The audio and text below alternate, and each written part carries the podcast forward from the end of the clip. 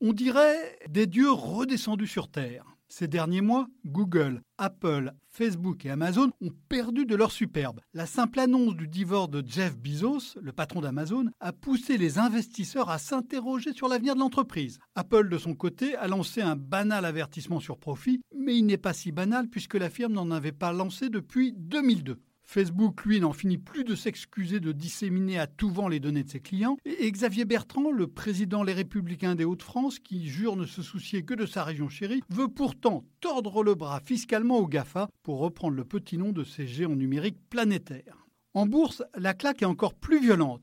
Les GAFA sont devenus les CAVA, les cavaliers de l'apocalypse. Depuis leur sommet de l'été dernier, la valeur boursière totale des quatre firmes a dévissé de près de 1000 milliards de dollars. À lui seul, le titre Apple a perdu près de 400 milliards. Une dégringolade vertigineuse, à l'aune d'une ascension fabuleuse où la firme à la pomme avait été la première à casser le seuil des 1000 milliards de dollars de capitalisation. Tout se passe comme si le rideau de fumée qui entourait les GAFA commençait à se dissiper. Loin de la froide rationalité qui leur est souvent attribuée, les investisseurs adorent en effet qu'on leur raconte de belles histoires. Et ils achètent les récits au moins autant que les actions. Or, ces entreprises ont raconté des histoires extraordinaires. Microsoft avait d'ailleurs montré la voie auparavant dans les années 1980-1990. La firme de Bill Gates devait faire tourner les ordinateurs du monde entier, avec non seulement un système d'exploitation, mais aussi les briques de base de leur utilisation, le traitement de texte, le tableur, le navigateur, la messagerie. On sait désormais que la puissance de Microsoft n'était pas tant fondé sur un savoir-faire exceptionnel que sur une protection trop forte de sa propriété intellectuelle. Son code source a été encore plus protégé qu'un brevet sur une nouvelle molécule pharmaceutique, empêchant les autres entreprises d'offrir des produits adaptés. Mais entre-temps, c'était bâti la plus grande fortune du monde.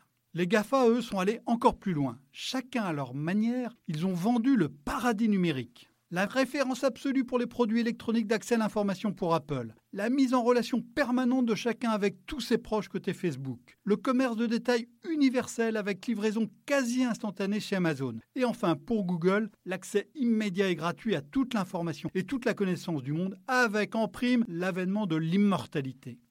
La réalité, eh bien, elle est plus prosaïque. Ces géants reprennent au fond des modèles très classiques en leur donnant une toute autre échelle grâce au numérique. Apple, ben Apple c'est un fabricant de téléphones, même s'il a confié la fabrication à des sous-traitants en se concentrant sur la conception et la vente. Google a tout simplement recréé les pages jaunes dans le monde numérique. Idem pour Amazon avec la vente par correspondance de la redoute. Facebook, lui, il a peut-être le modèle le plus original, toutefois très inspiré de celui des médias gratuits. Les GAFA sont désormais à nu ce qui ne les empêche pas de raconter de nouvelles histoires, elles aussi en réalité anciennes. Amazon fait fantasmer avec son leadership dans le mythique cloud, qui n'est rien d'autre que de l'entreposage, de l'entreposage de données et non de marchandises, mais de l'entreposage. Apple fait encore plus fort en vantant son virage vers les services, exactement comme IBM dans les années 1990. Mais si le roi est nu, il reste néanmoins extraordinairement fort. Les GAFA sont des géants mondiaux et ils ont le plus souvent des positions dominantes. Jean Tirole, le président sortant de la Toulouse School of Economics, distingué par le prix Nobel d'économie pour son analyse du pouvoir de marché des entreprises, explique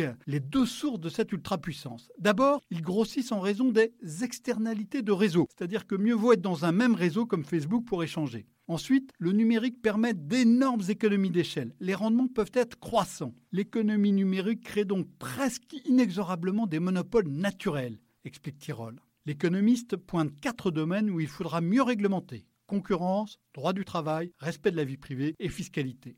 Les tribunaux se prononcent déjà régulièrement sur les contrats de travail, un peu partout dans les pays avancés, euh, comme récemment en France à propos d'Uber.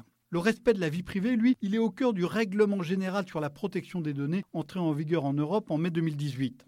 Pour les deux autres dossiers, c'est moins avancé pour l'instant. Leur cadre juridique a été forgé il y a un siècle, à partir de la fin du 19e pour l'antitrust et dans les années 1920 pour la fiscalité internationale. Il faudra donc le réinventer. En attendant, les États bricolent. Côté impôts, l'Europe hésite alors que la France veut taxer le chiffre d'affaires des GAFA et non plus seulement leurs profits. Côté monopole, tout reste à faire en commençant par une réflexion en profondeur sur une politique de la concurrence à l'ère numérique. Et en cherchant sans doute une autre voie que celle du préambule de la Constitution française de 1946 qui postule que, je cite, toute entreprise dont l'exploitation a les caractères d'un monopole de fait doit devenir la propriété de la collectivité. Fin de citation. Si la fumée se dissipe sur les GAFA, ils n'en ont pas moins fini d'être méga puissants.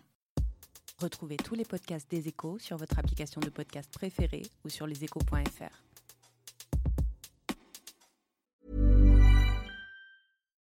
When you need mealtime inspiration, it's worth shopping Kroger, where you'll find over 30,000 mouthwatering choices that excite your inner foodie. And no matter what tasty choice you make, you'll enjoy our everyday low prices, plus extra ways to save, like digital coupons worth over $600 each week. You can also save up to $1 off per gallon at the pump with fuel points. More savings and more inspiring flavors make shopping Kroger worth it every time. Kroger, fresh for everyone. Fuel restrictions apply.